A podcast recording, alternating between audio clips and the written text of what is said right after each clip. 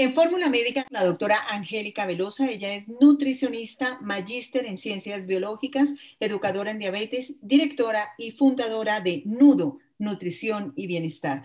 Doctora Velosa, bienvenida a Fórmula Médica. Hola, buenas tardes. Muchísimas gracias por la invitación. Un placer estar acá. Gracias por acompañarnos. Vamos a entrar en materia, doctora Velosa, hablando de la obesidad. ¿Es considerada una enfermedad y por qué? La, la obesidad tiene como dos, dos formas de verse. Definitivamente sí es considerada hoy en día una enfermedad, pero también se puede considerar un factor de riesgo para desarrollar otras patologías, especialmente enfermedades crónicas como la diabetes, eh, la enfermedad cardiovascular e incluso el cáncer, ¿sí? Y se considera una enfermedad porque cuando hay esa acumulación tan importante de tejido graso, no solamente se aumenta el almacenamiento, sino que también ese tejido graso que está inflamado y que está, digamos, que está alterado, que tiene algún tipo de, digamos, de disregulación en su funcionamiento, puede generar eh, una serie de sustancias y de compuestos que son pues eh, de hormonas y bueno, una serie de, sustancias endocrinológicas que sí van a alterar eh, otras funciones. Sobre todo, sobre todo está relacionado con inflamación y hoy en día sabemos que la inflamación es como la principal causa de las enfermedades crónicas. Doctora Velosa, ¿cómo se inicia la obesidad de adentro del cuerpo hacia afuera? Bueno, mira, la verdad, la obesidad es una, enfermedad multifactorial. ¿sí? Nosotros no podemos decir que solamente se eso eso por comer mucho o que solamente se eso por estar quieto. Hay muchos factores, eh, pues tanto culturales, tanto ambientales como genéticos, que te pueden eh, disparar esta, esta obesidad. Sin embargo, voy a, voy a tratar de ser muy, muy simple en la forma de, de, pronto explicar qué pasa con ese exceso de energía. O sea, asumiendo que tu, que tu obesidad es porque definitivamente no hay un balance entre lo que comes y lo que tú gastas, eh, ¿qué pasa? Entonces, cada vez que nosotros comemos, esos nutrientes van a llegar a la sangre y de la sangre tendrán que pasar a las células, a darle nutrición a mis tejidos, a mi, a mi músculo, a mi grasa, a mis órganos, a todo mi cuerpo en general. Entonces, lo que ocurre la mayoría de las veces es que llega una carga importante de energía y tiene que salir de la sangre y entrar en las células. Ese paso de ir de la sangre a las células lo hace la insulina, ¿bien? Especialmente para la glucosa. Entonces llega toda la energía a la sangre, la insulina le dice a la célula, oiga, reciba toda esta energía, la célula la recibe y la transforma para, para, sus funciones, pero si yo no la gasto, si yo no la utilizo, entonces ese exceso de energía se va a un depósito. Ese depósito puede ser tejido adiposo, mi tejido graso, puede ser masa muscular si es que hago bastante ejercicio y estimulo la formación de esa grasa muscular, o si no, pues se va de verdad a acumular solamente en forma de grasa. Y ahí viene el problema, que si tú empiezas a acumular mucha, mucha grasa, esa grasa empieza también a generar eh, sustancias proinflamatorias, cuando aparte de estar eh, en sobrepeso o obesidad, estás inflamado, empieza a generar una serie de sustancias que además ayudan a degradar el músculo, ¿sí? Aparte de eso, aumentas tu producción interna de glucosa. Entonces es un círculo vicioso donde tengo acumulación de grasa, grasa que genera sustancias proinflamatorias, sustancias proinflamatorias que degradan masa muscular, un hígado que coge ese músculo y de alguna forma lo empieza a transformar en glucosa y me la sigue mandando a la sangre. Y en sangre, al llegar todo ese montón de glucosa, em, sigo produciendo más insulina. Entonces es algo que no se acaba, que ese círculo no se, no se termina y aumento pues la posibilidad de, de ganar más grasa. Esta es una forma simple donde definitivamente estamos hablando de un tejido adiposo que está enfermo y de un exceso de energía proveniente de la dieta pero pues hay otras causas que, que también están asociadas a la ganancia de peso. Hablemos de los alimentos, doctora Velosa. Grasas buenas y grasas malas, ¿existen? Ok, yo quiero hacer ahí como una aclaración. Entonces, nosotros usamos la palabra grasa para hablar tanto de la grasa que acumulamos en nuestro cuerpo como de la grasa que consumimos en, la dieta, ¿sí? Entonces, eh, cuando yo hablo de la grasa que acumulo en mi cuerpo, hablo de tejido adiposo. Y quiero que, que, sepan, que ustedes sepan que hay diferentes tipos de tejido adiposo. Hay uno que llamamos subcutáneo, que es el gordito, que yo me agarro mi llantica, pues ese no es tan bonito, a uno no es que le guste mucho, pero no es peligroso, ¿listo? Es como la grasa que igual tenemos todos que, que guardar ahí de reserva.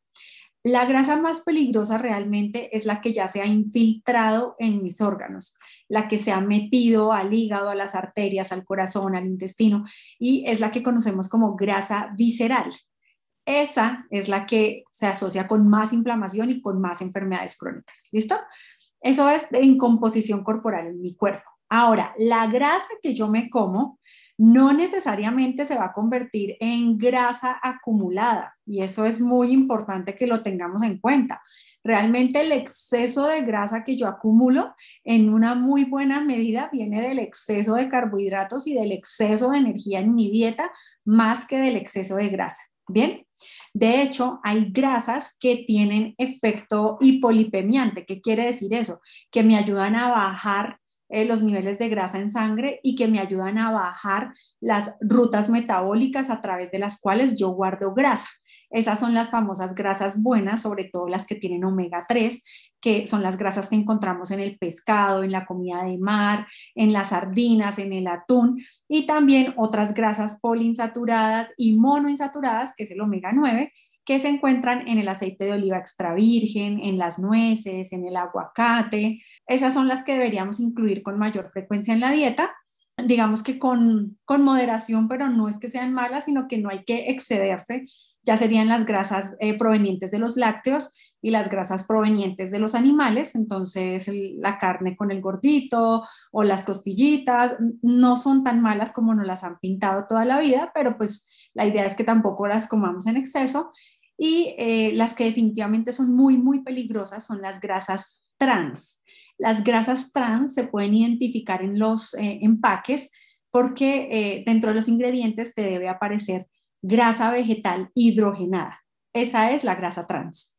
Y también se encuentra sobre todo en margarinas y en eh, productos de panadería eh, como hojaldres, tortas, donas. Ahí es donde está oculta la grasa trans. Esa sí es la peor y esa solamente sirve para taponar arterias. Es su única función.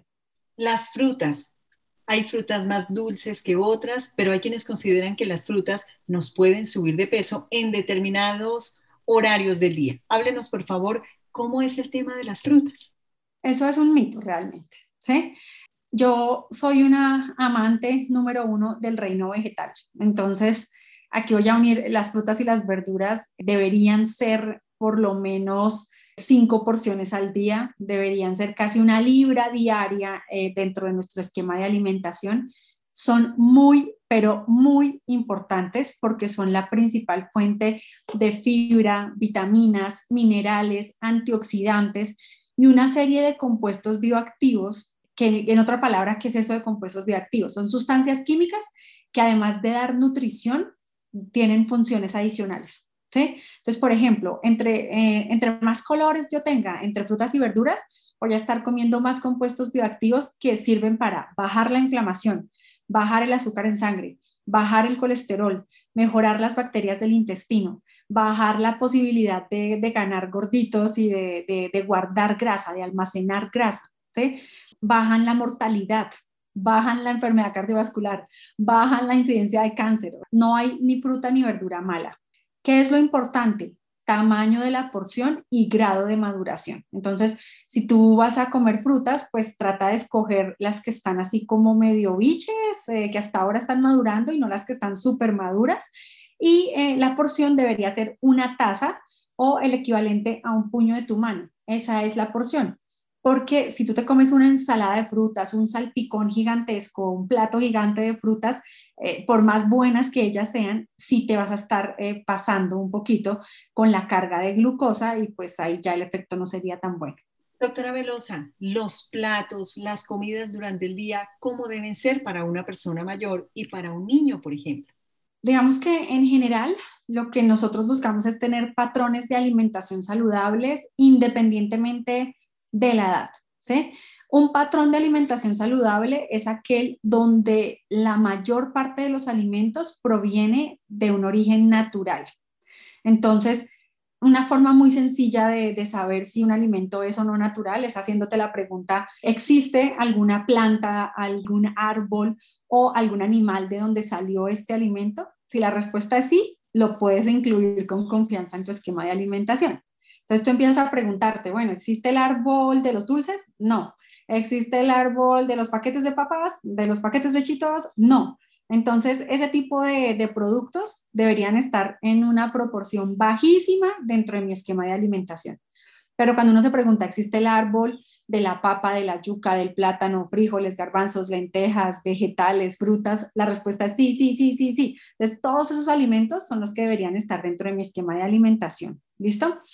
Y es importante que haya variedad, que haya de todos los grupos vuelvo y repito, no importa si eres un niño o un adulto o un adulto mayor, tú necesitas de las frutas, de las verduras, de las proteínas, los lácteos, las grasas, los cereales, los tubérculos. Entre más variedad tú tengas en tu esquema de alimentación, más nutrientes vas a estar consumiendo. Entonces, digamos que el patrón de alimentación es el mismo, sea grande, sea pequeño, pero con lo que uno juega ahí es con el tamaño de las porciones y con los tiempos de comida. Entonces, de pronto nosotros los adultos, si comemos tres veces al día, está perfecto, nos sentimos satisfechos, no necesitamos de pronto los refrigerios, pero si hablamos de pronto de un niño que todo el día está en movimiento, que entrena por la tarde, que juega en el descanso del colegio, de pronto con él sí vale la pena tener un refrigerio a media mañana, un refrigerio a media tarde.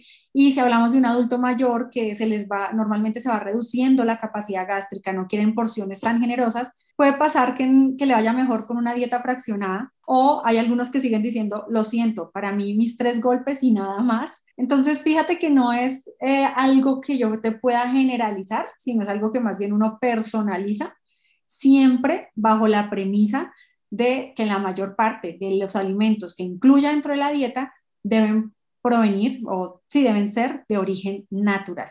Eso es como lo más importante. Nutrición en hombres y mujeres. ¿Varía? A veces pensamos que las mujeres nos engordamos con mayor facilidad, pero los señores comen más. ¿Cómo funciona ese tema?